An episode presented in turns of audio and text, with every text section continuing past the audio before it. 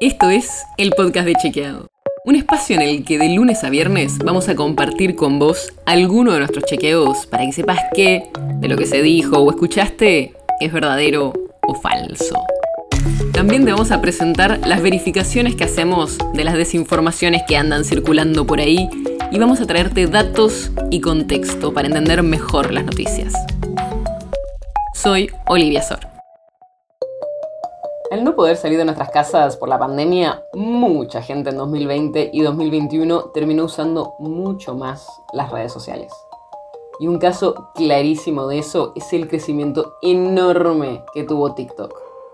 Por si no sabes lo que es TikTok, te cuento. Es una red social donde solo se ven videos. Hay gente bailando, animales tiernos, humoristas contando chistes y, como no podía ser de otra manera, también hay mucha desinformación.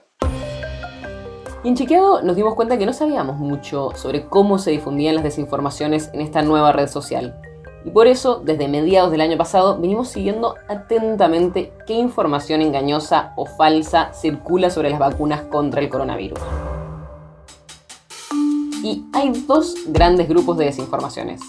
Primero, hay muchos videos nativos de la red, o sea, gente que se graba directamente en TikTok y muestra, por ejemplo, cómo se le quedan pegadas monedas en el brazo donde se dieron la vacuna contra el coronavirus. Eso es falso. Las vacunas no tienen elementos magnéticos.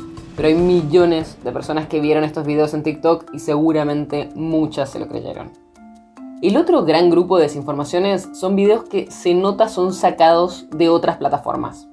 ¿Por qué sabemos eso? Bueno, porque generalmente aparecen en otro formato. En TikTok los videos son verticales, pero hay muchos videos desinformantes que están en horizontal y con franjas negras arriba y abajo del video. Hay un montón de casos de este tipo de desinformaciones, desde entrevistas con gente que desinforma constantemente, como Chinda Brandolino, o videos que salen de películas o videojuegos y en TikTok las suben como si fueran ciertas. Lo cierto es que igual que en otras redes sociales, es muy difícil escaparles a las desinformaciones en TikTok.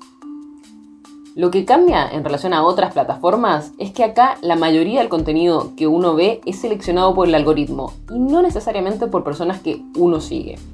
Como ya sabemos, muchas veces estas desinformaciones llaman la atención, así que si nos quedamos viendo todo ese video, incluso más si le ponemos me gusta o seguimos a esa cuenta, tenemos más chances de que el algoritmo nos vuelva a mostrar otro video de ese tipo. Y hay algo importante, nosotros encontramos videos con millones de vistas que decían falsedades sobre las vacunas y que de un día para otro no estaban más en la plataforma. Si queríamos entrar a ese link, nos apareció un cartel que decía, este video no está disponible actualmente. Y no sabemos exactamente por qué es, si fue la plataforma o el autor que lo sacó, pero TikTok remueve muchos videos que violan las reglas de su red social. Para que tengas una idea, según el último informe de TikTok, entre abril, mayo y junio de 2021 levantaron más de 81 millones de videos que incumplían sus reglas. Pero menos del 1% eran desinformaciones dañinas o peligrosas.